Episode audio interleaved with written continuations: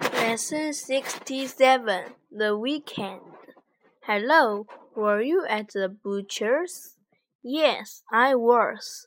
Were you at the butcher's too? No, I wasn't. I was at the greengrocer's. How's Jimmy today? He's very well, thank you.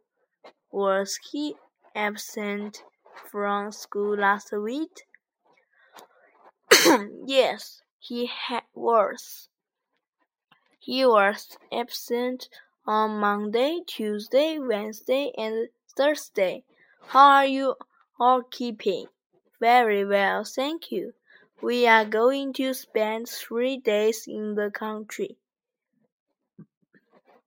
We are going to stay at my mother's for the weekend. Friday, Saturday, and Sunday in the country.